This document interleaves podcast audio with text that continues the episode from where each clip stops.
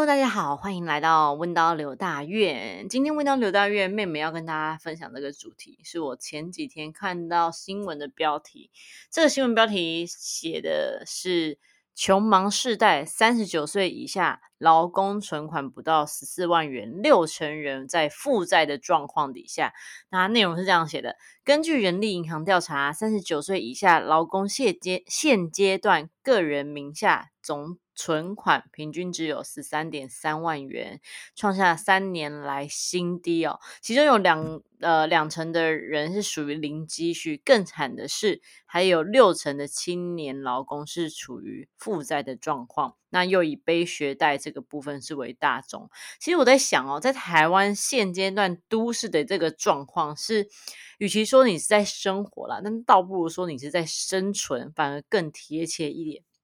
其实活到三三，我现在三十岁左右嘛，其实身边还是有非常多的打工者思维的一些朋友。其实打工者思维不是说不好，只是对于人生中是另外一个选择而已。那我来跟大家讲一下为什么什么是打工者思维，因为我发现我跟我朋友在聊打工者思维的时候，他们其实还不是这么的清楚了解。我就简单来说一下，打工者思维呢，其实有几个呃蛮大的一个区块哦。第一个就是用时间跟劳力去赚取你的薪水，这个薪水。可能是有浮动的，但是重点是时间跟劳力去赚薪水，就是雇员啦，就是帮人家呃上班这样子。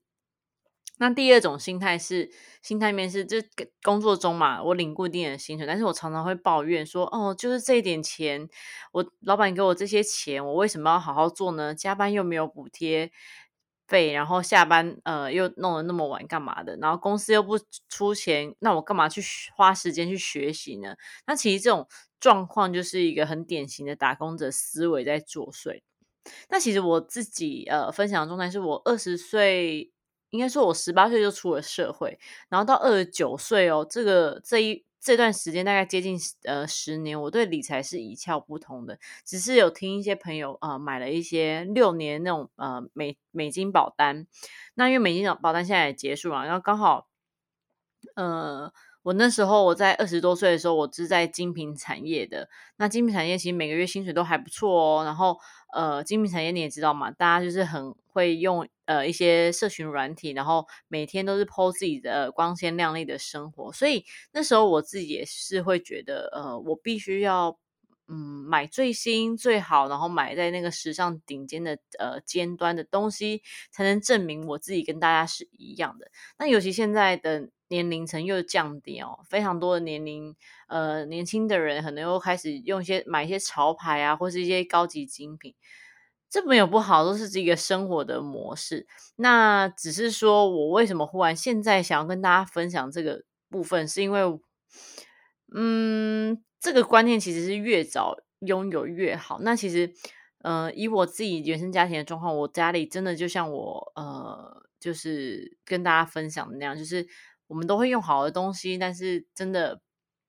每个月剩下的钱真的是。不是太多，那但还好，我在二十九岁的时候，我就因为感情的一些创伤，我就去了澳洲打工度假。那当我离开了台北的精致生活，让自己重新归零，然后我又感觉到，其实，在澳洲生活的所有朋友们呢，虽然他们真的是打工者思思维啦，就是去工作才有钱，然后用劳力去换取金钱，这样没错。但是，嗯，让我去重新调整，说其实我不用拥有呃。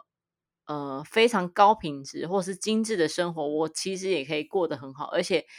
才能还能够更了解自己的内心应该会想要什么样的状态。那回台湾之后呢，我就跟我哥，呃，也很巧的，我哥就是问到的大院另外一位主持人刀神一起回台湾，然后我们躲疫情。那其实我哥是一个呃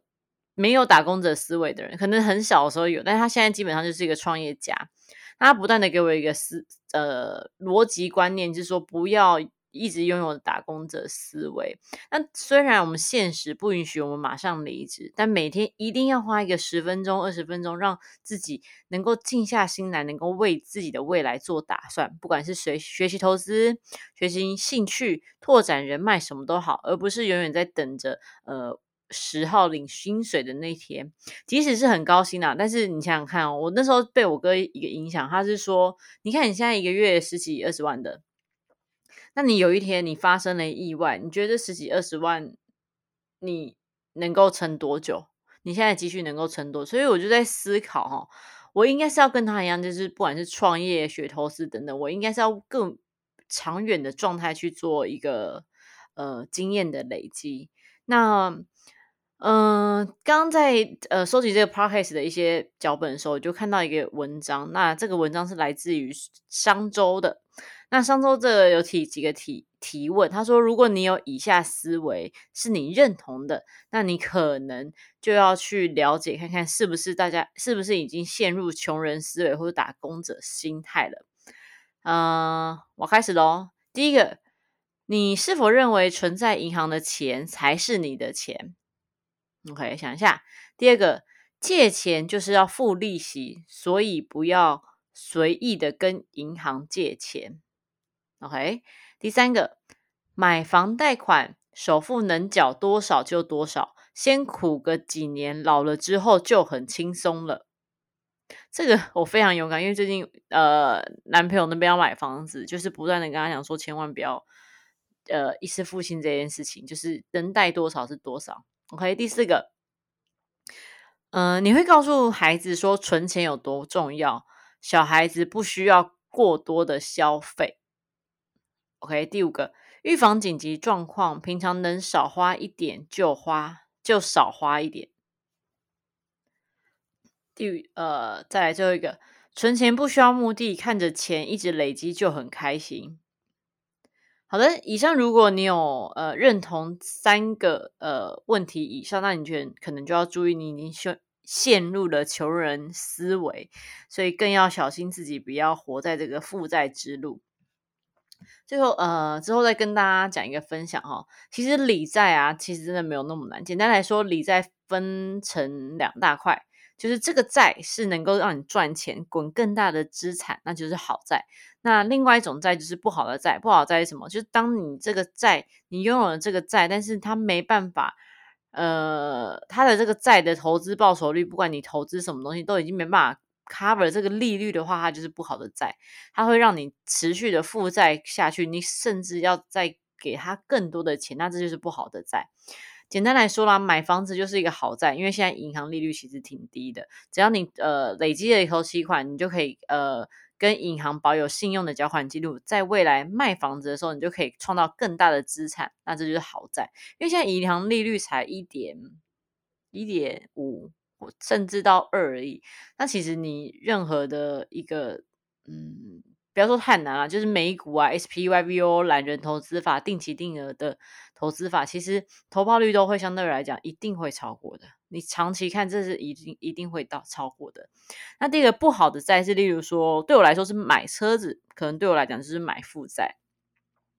因为当车子一落地，第一件事情绝对你会遇到跌价的问题。一落地，然后你再请二二那个二手行来估，他一定给你跌价。OK，所以。放车子，车子这件事情不保值的。OK，那呃，再加上每个月的停车费、油钱，每年的保险费、呃，燃料税这些固定成本，其实这个负债，当你买过来之后，你每一年要付出的部分是更多的。像最近呃，因为在看房子嘛，就是有想说，哎，那我们在我买远一点，例如说淡水啊、红树林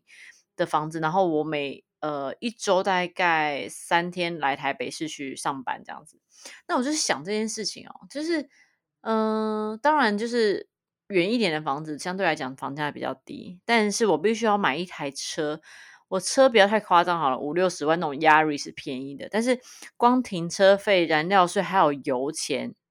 这些都是非常的可观。我现在算起来，大概你一年至少还是要再付十万。即使那个车价是五五十块、五十万、六十万好，但是每一年你又在在投入这些钱去养车，那我倒不如把这些钱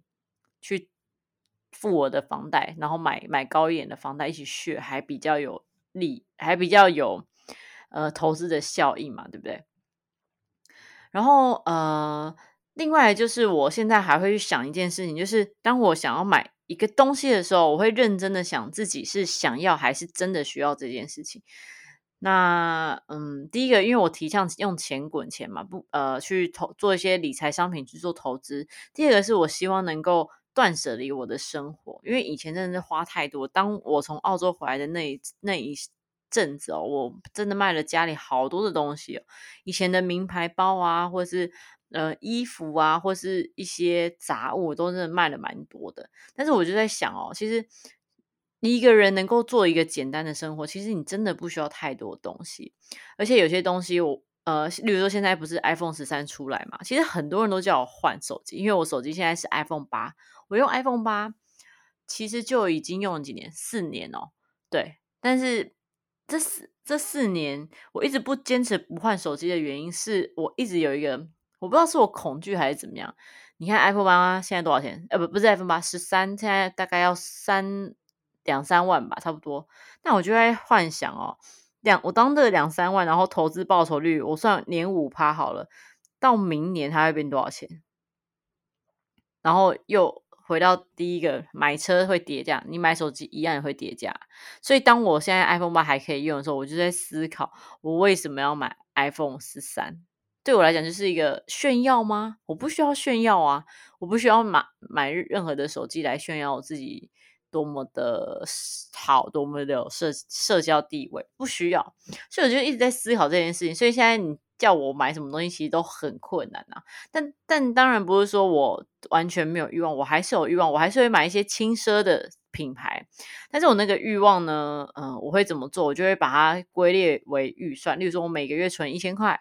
是否我未来轻奢的品牌，我还是想买，还是会有一些欲望我要买的东西，那我就用那个预算的钱去买。这样子，好的，那今天跟大家简单分享这个还蛮惊人的报道，你会不会对你的未来也充满迷惘呢？我竟然是负债的人。好，如果你对于理财小资主呃投资啊有一些想法概念的话，欢迎定期追踪我们温刀刘大月，我们会提供你更接地气的呃想法，让你能够完成轻松过生活的这个理念哦。好的，我们下次见喽。拜拜。